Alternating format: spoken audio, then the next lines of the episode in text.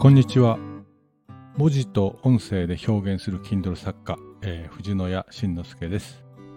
6月に出版した Kindle 本、えー、スローファイヤーのすすめのスピンオフ企画、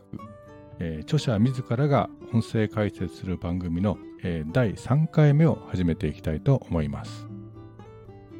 えー、前回はですね、えー、ファイヤーの種類ということで、えー、4種類ですね、えー、フルファイヤー、サイドファイヤー、バリスタファイヤー、リーンファイヤーですね、この4種類をお話しいたしました。さて今回はですね、いよいよまあファイヤーをシミュレーションしてみたというタイトルでですね、えー、実際に1億円であるとかあ5000万円の資産を作るということは、まあ、どういうことなのかということを、まあ、実際にですね、えー、シミュレーションしてみたいと思います。まあこれらの金額を作るのはどれだけ難易度が高いのかまたはまあ案外いけるのか、えー、現実に近い前提条件を見ながらですね、まあ、実際の数字はどうなるのかをシミュレーションしていこうと思います。まずはですね、えー、基本形であるフルファイヤーですね、えー、これがどれほど大変なものなのかを検証していきたいと思います。えフルファイヤーですので、え、1億円を、まあ、作り上げるというのが、まあ、基本です。え、1億円を貯めるということはどうなるのか、どんな感じなのかというのをシミュレーションしていきましょう。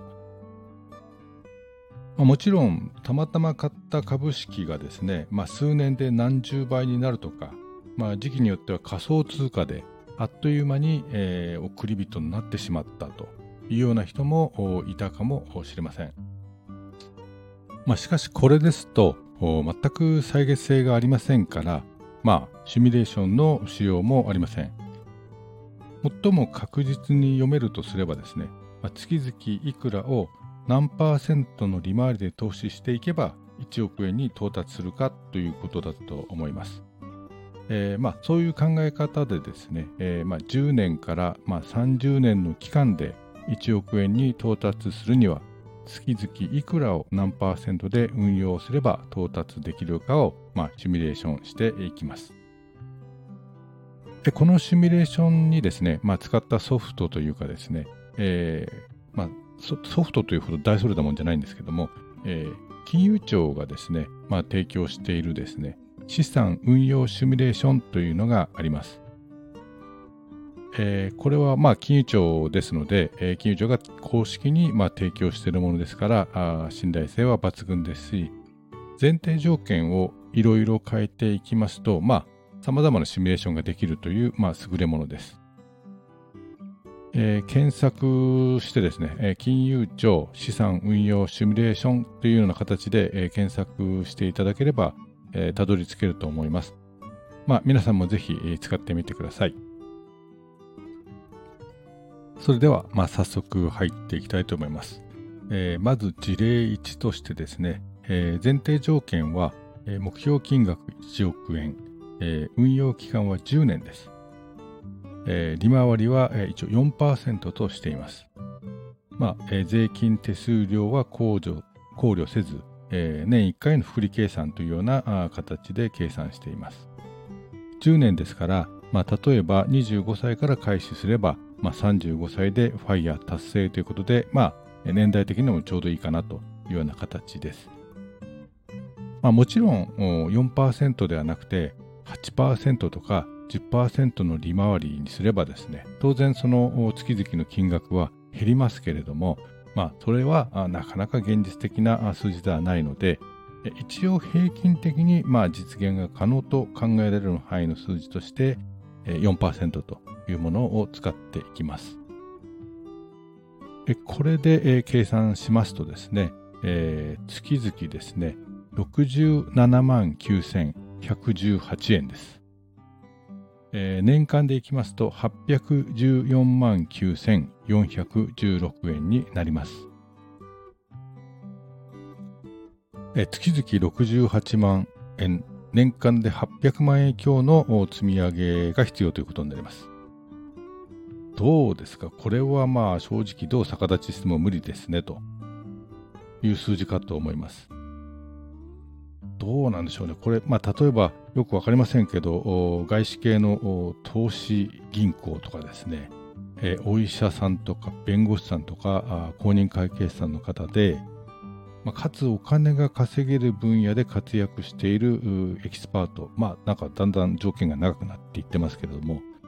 まあ、あとは、えー、かなり成功している経営者と、くらいだったら月々68万積んでいけるかもしれませんが、あ投資できるかもしれませんが、まあ、いずれにしろかなり限られたあ超高収入の人でなければ、まあ、到底無理な水準ではないかと思います。えー、10年で1億円を達成するには、えー、月々68万円いるんだということになります。まあ正直、えー、例えば25歳で、えー、投資額68万円、まあそれどころかですね、企業明細のどこ見だって私もそうでしたが、68万円なんていうのはなかったですね。まあこれはとても現実的とは思いません。えー、次に、えー、もう少し、えー、期間を延ばしてみますかね、え事例2としてですね、え目標金額1億円、運用期間15年、え利回りは同様に4%と、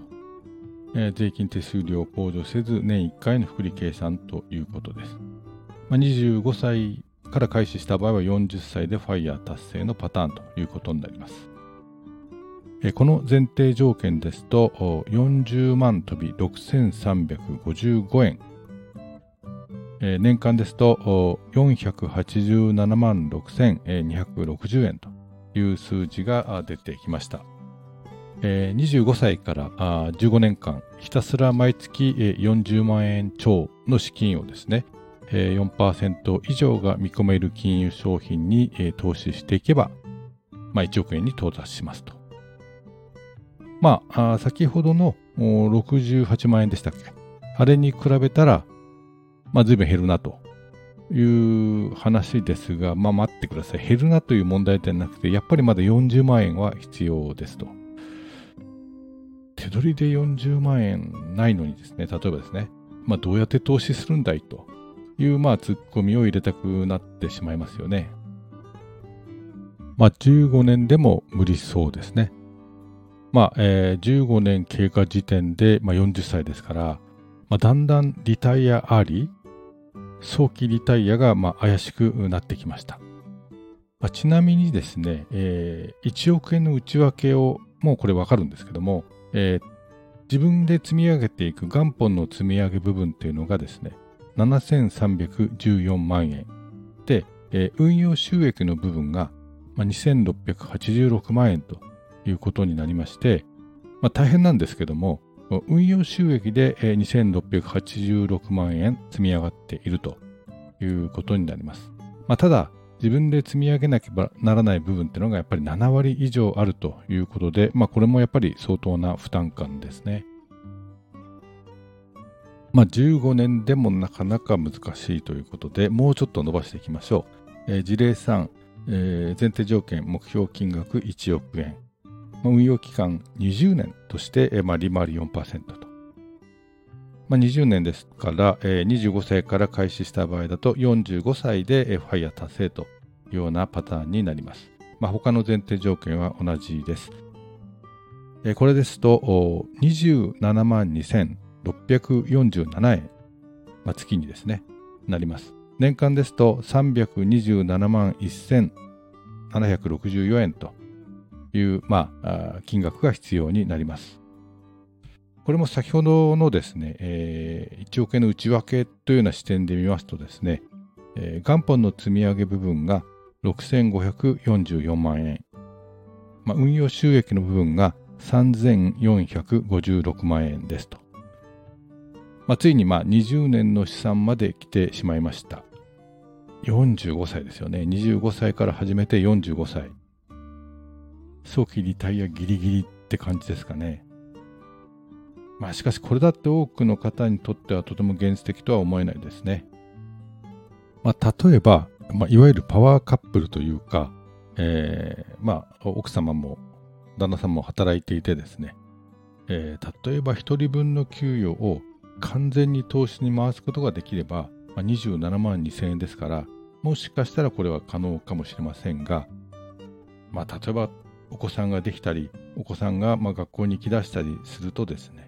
なかなかそのパワーカップルでもこの作戦を継続していくっていうのは、うん、なかなかしんどいかもしれませんね。はい、えー、どんどん行きましょう。えー、事例4としてですね、いよいよまあ期間30年だとどうなるかを見ていきましょう。えー、目標金額1億円、えー、運用期間30年、まあ、利回り4%と。この前提条件ですとね、えー、14万4000飛び82円、えー、倍月ですね。一月14万4000円になります。あ年間ですと172万8984円です。どうでしょうか？まあ、25歳とかね、若い時の14万円ってのはまあきついとは思いますが、まあ、どこかでまあ補うことによって帳尻を合わせていくことはできるかもしれません。わかんないですね。14万4千円をずっと30年間積み続ける、投資し続けるということになりますね。まあ、ボーナス時期にある程度まとまったお金を入れるとかね、まあ、そういうようなことも合わせていけば、あもしかしたらいけるかもしれません。あ、なんだ、それぐらいでいけるのかっていう人は、まあ、聞いていらっしゃる中にはいらっしゃるかもしれません。なんか目指してみようかなという方も、まあ、いらっしゃるかもしれません。でも自分に置き換えて考えるとですね、えーまあ、子供の学費もあったりとかですね、まあ、マンションを買ってしまっていましたので、えー、住宅ローンもあったりしますので、ちょっとこれは無理だったかなと思います。まあ、ちなみに、えー、1億円の内訳ですね、えー、これを見ますとですね、えー、元本の積み上げ部分っていうのが5187万円、えー、運用収益が4813万円です。1億円の中に占める運用収益の割合がですね、まあ、48%になります。約半分がですね、えー、運用益の積み上げになりますから、さすがに30年運用期間がありますから、運用収益もかなり積み上がるということになります。これ半分が運用益でいけると思うと、まあ、なんとなく負担感がですね、少し薄らいだ気がしませんか？まあ、30年かければ、本当に計画的にやれば、まあできるかもしれませんね。ただ、ご案内のようにというか、30年も過ぎていますから、えー、25歳から始めても55歳になっています。いや、55歳でリタイアって、まあ、本来の趣旨から外れてるんですけどとかですね、いやいや、もうファイヤーじゃないじゃんっていうですね、まあ、あご批判があ、まあ、飛んできそうな気がします。しかし、まあ、仕方ありません。どう考えても、こう、純粋に積み上げていくと、30年は常識的にはかかってしまうということになるかと思います。まあ、1億円はまあ相当難しいということがまあ分かってきました。まあ、それではですね、えー、次のサイドファイヤーの5000万円だったらどうかと、まあ、いうことですけれども、まあ、これは基本的にですね、あの1億円の半分ということに、まあ、計算上はなりますので、えー、もうちょっとテンポよくいきたいと思います。えー、前提条件、えー、事例1ですね。目標金額5000万円で、期間10年です。えー、他の利回り4%、他の条件全部同じだとするとですね、えー、月々33万9559円、えー、年間ですと400飛び7万4708円になります。えー、5000万円ですと月々34万円、年間で400万円を、まあ、積み上げていくという形になります。まあ、これでもですね、かなり高収入の方じゃないと難しいかなと。えー、ボーナス時期年2回ぐらいはですね、なんとかこれいけるかもしれませんけども、これもかなり難しいと。えー、次に事例2でですね、えー、5000万円で運用期間が15年、えー、利回りが4%、他の条件は全て一緒とするとですね、えー、20万飛び、えー、3177円、えー、月にですね、20万3000円ですね。で、年間ですと243万8124円ということになります。まあ、これ、まあ、例のパワーカップル方法、方式でいくとですね、えー、もしかしたら可能かもしれませんがという話になるんですが、これ、さっきのパワーカップルよりもですね、えー、さっき20年だったんですけども、えー、今回は15年ということで、え、5年早まりましたと、いう違いが出てきています。えー、5000万の内訳ですが、元本の積み立て部分が3657万円、運用収益の部分が1343万円です。まあ、あの同様に、自力で、自力でですね、積み上げなければならない部分は7割ですと。さて、事例3の20年だとどれくらいになるかですね。目標金額5000万円、運用期間20年と、えー、25歳から開始して45歳でファイヤー達成のパターン。この条件ですとですね、月々13万6323円、年間で163万5876円です。えー、内訳ですね。5000万円の内訳は元本が3272万円、運用収益1728万円です。どうでしょうね。これ、夫婦とも共稼ぎで、えー、協力していけば、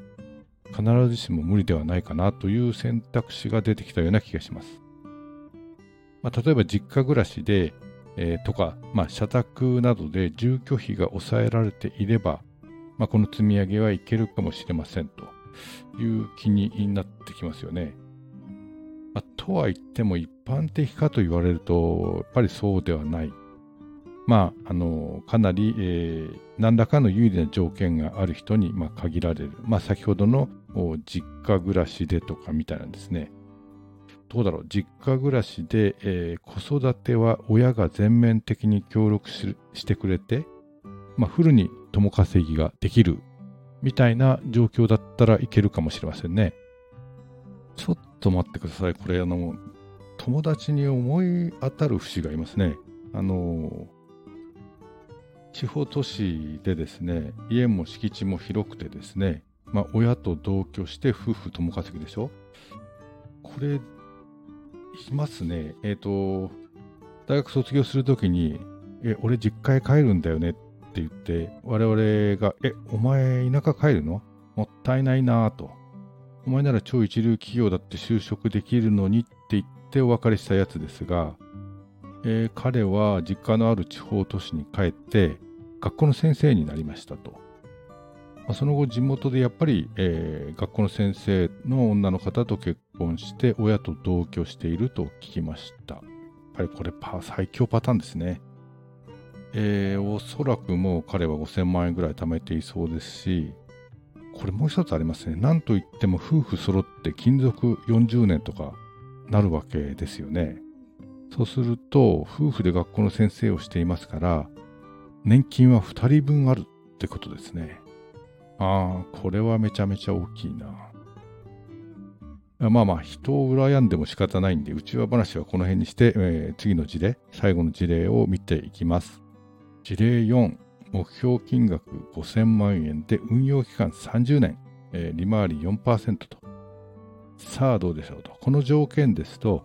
月々7万2000飛び41円です。年間で86万4492円ということです。この線なら目指してみようかなという水準になってきた人も少なからずいるかないるんじゃないでしょうか。えー、この内訳はですね、5000万円の内訳は元本の部分が2594万円、運用収益の部分が2400飛び6万円です。えー、5000万円に占める運用収益の割合が、まあ、48%ですから、えー、かなり、負担感が違うのかなと思います。しかし5000万に下げてもですね、やはり現実的に目指してみようかなの水準は、まあ、30年かかるということですね。まあ、これが現実かと思います。まあ、ただ、いろいろシミュレーションをしてみてですね、確かに、えー、ファイヤーですね、その10年とか15年ぐらいで、えー、1億円とか、まあ、例えば5000万円を作ってということだとなかなか難しいですが、30年かけるとまあ、なんとか目線に入ってくるかなと